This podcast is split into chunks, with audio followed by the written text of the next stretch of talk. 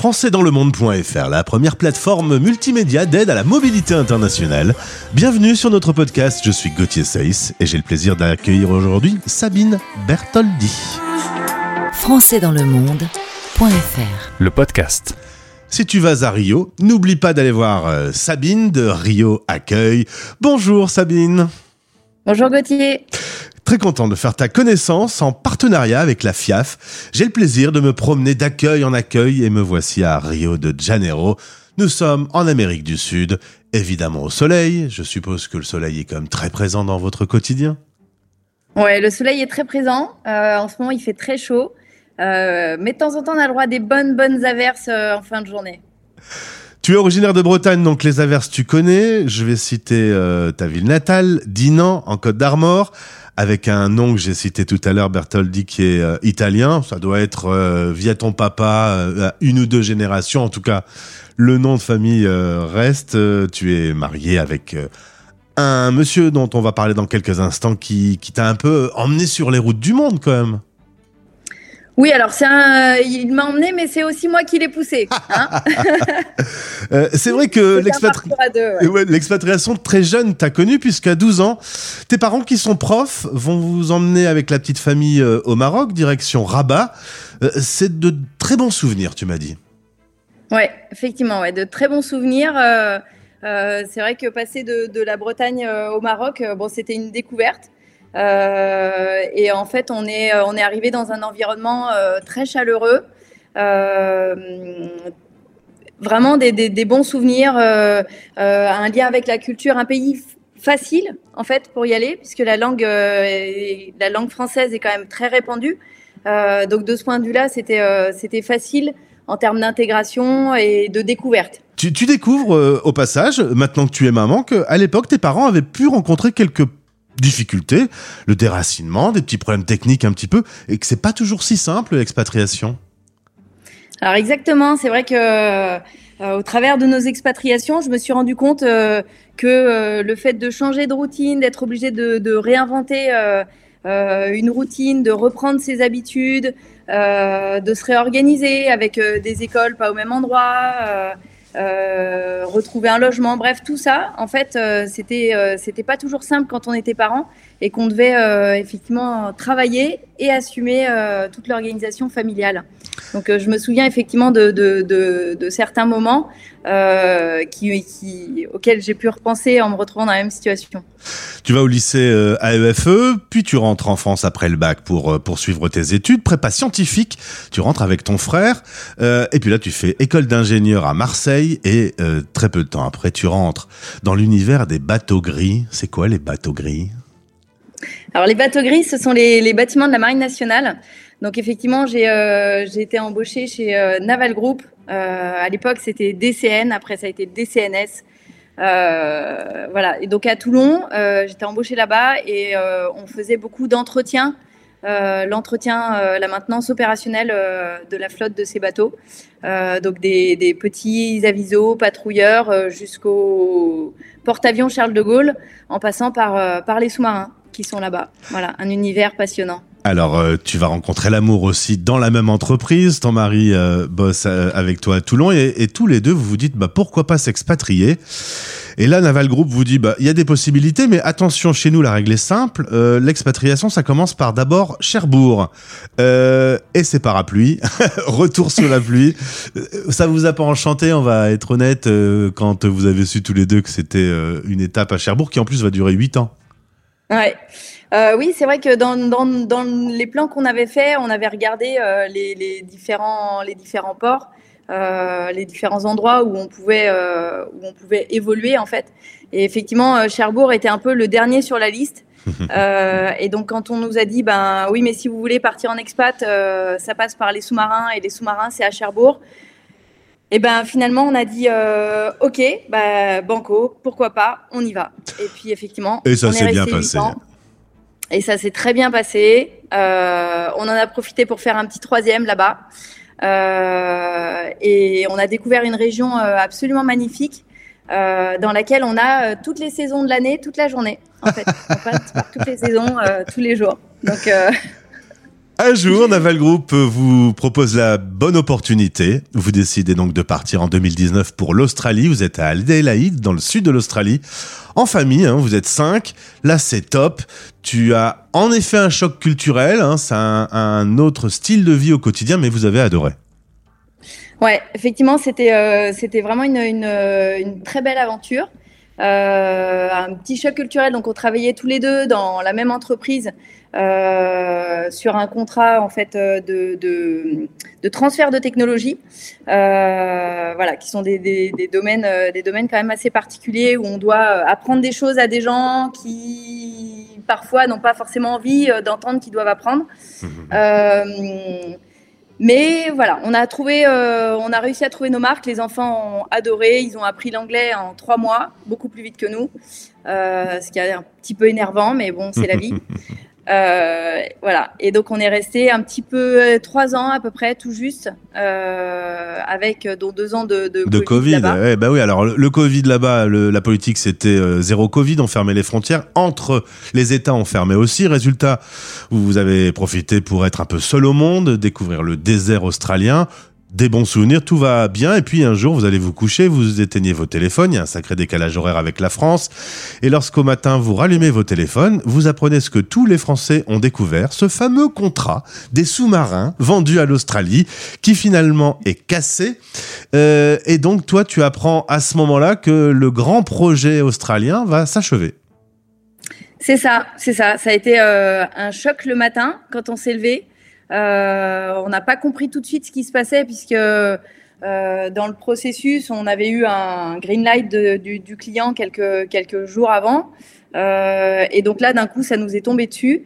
et ça a été vraiment un, gros choc. un gros choc, sachant que, bah, personne n'était prêt en fait pour sortir de ce contrat. Donc en plus, ça a pris, ça a pris énormément de temps. Euh, plusieurs mois en fait pour, pour organiser la sortie de ce contrat, euh, euh, où, est-ce que les gens allaient rentrer. Euh, il y avait quand même au sein de Naval Group un certain nombre de personnes qui, qui travaillaient sur ce projet-là, donc il a fallu tous les recaser.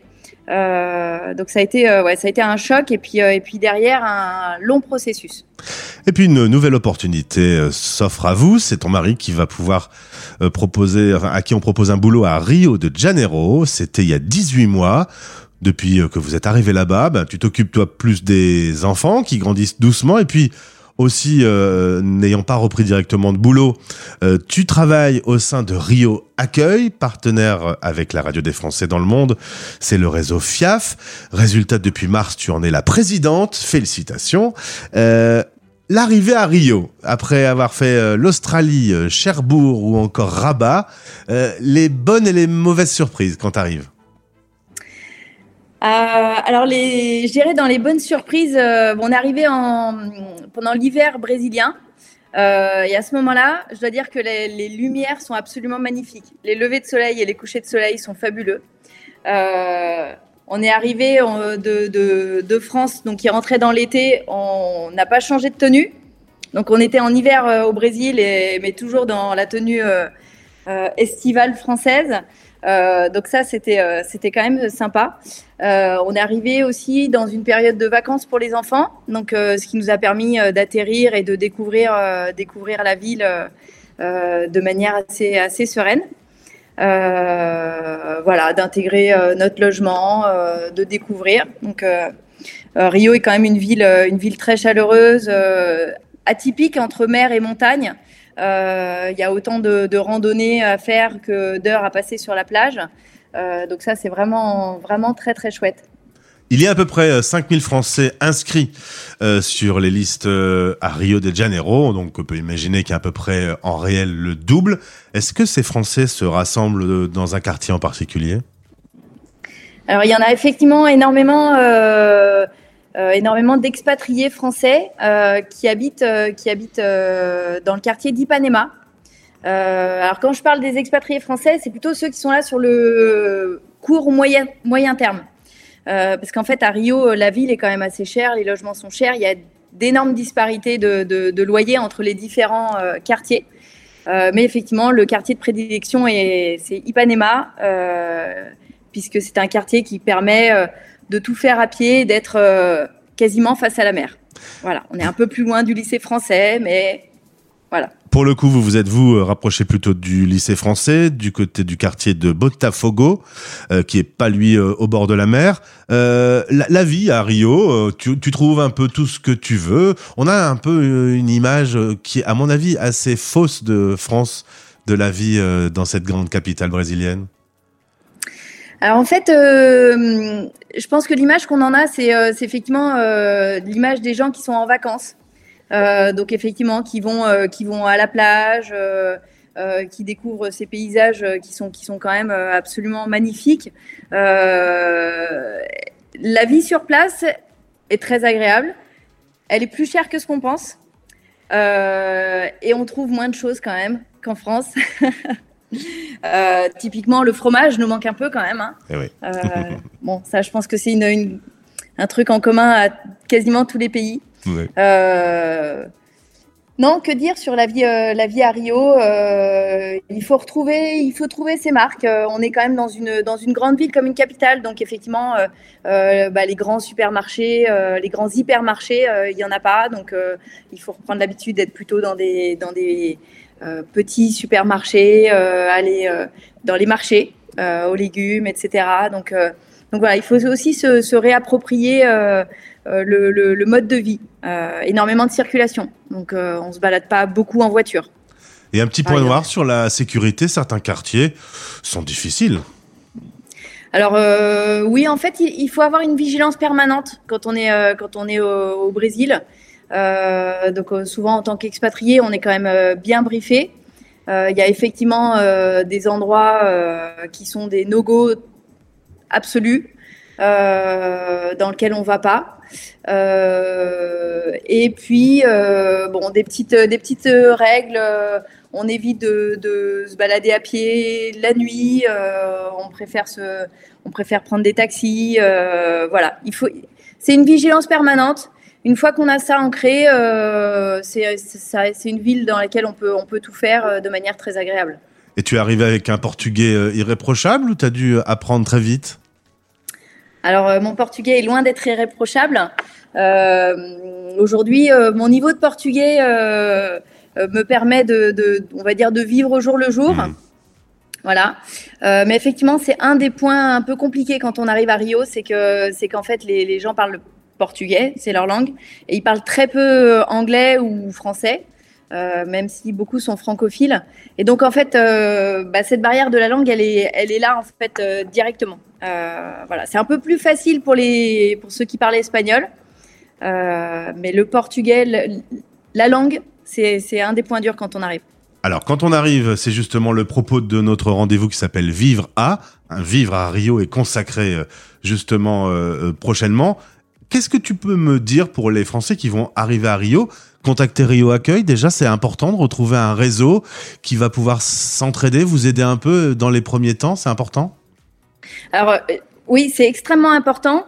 Euh, non pas juste parce que euh, je suis la présidente de Rio Accueil, mais, mais effectivement, en fait, c'est très important parce qu'en fait, quand on arrive, on se dit voilà, le Brésil, la plage, les cocotiers, les caipis, c'est sympa, ça va être facile. Mais en fait, en fait, non, parce que parce que euh, bah, trouver un logement, c'est pas forcément évident. Alors quand on vient avec des grosses entreprises, on est aidé, mais euh, mais voilà, les quartiers sont quand même bien séparés. Alors choisir où on va habiter, euh, quels sont les critères, ben ça, en fait, il n'y a rien de mieux que de discuter avec des gens qui sont déjà installés pour avoir les, les avis, avantages, inconvénients. Puisqu'effectivement, on n'a pas de quartier où il y a tout. Voilà, donc il faut faire des choix. Euh, retrouver un, ancrage euh, français et francophone, c'est aussi super important parce qu'en fait, la culture est quand même assez différente. Euh, et, euh, et en fait, pour ne pas connaître, pour ne pas commettre d'impair, en fait, c'est bien d'avoir d'avoir un avis ou un peu d'aide de ceux qui sont déjà installés ici et qui vont pouvoir, alors c'est pas alerter, mais c'est juste, voilà, ça permet de comprendre la culture de l'appréhender un peu plus rapidement. On gagne un peu de temps, on gagne un peu de temps pour mieux, pour mieux s'intégrer. En tout cas, tous les liens pour contacter Rio Accueil sont dans ce podcast. Merci Sabine. Euh, ça va continuer ces expatriations à travers le monde comme ça ou un jour ta Bretagne natale va te manquer? Alors euh, la Bretagne, c'est sûr, euh, même si aujourd'hui euh, notre point d'ancrage est plutôt dans le sud de la France, à Toulon. Écoute, j'ai envie de dire, pour nous, la suite dépendra un peu de, de, de, de l'entreprise et des contrats qu'on peut avoir. Euh, puisqu'effectivement, euh, c'est pas une entreprise euh, pétrolière qui a des, des points d'ancrage un peu partout dans le monde. C'est un peu différent, en mmh. fait, du coup, de, de, de, d'un certain nombre de nos, de nos compatriotes expatriés. Effectivement, le contexte est un peu différent. Affaire à suivre, en tout cas. On verra. On verra, on verra ça. En tout cas, amusez-vous bien. Vous y êtes depuis 18 mois et ça se passerait bien. Si vous avez besoin d'un petit coup de main, Sabine et toute l'équipe de Rio Accueil vous, euh, bah, vous tendent les mains. Vous pouvez y aller. Ils vont s'occuper de vous. Merci beaucoup Sabine. Exactement. Merci Gauthier. Bonne journée. Au revoir. Français dans le monde.fr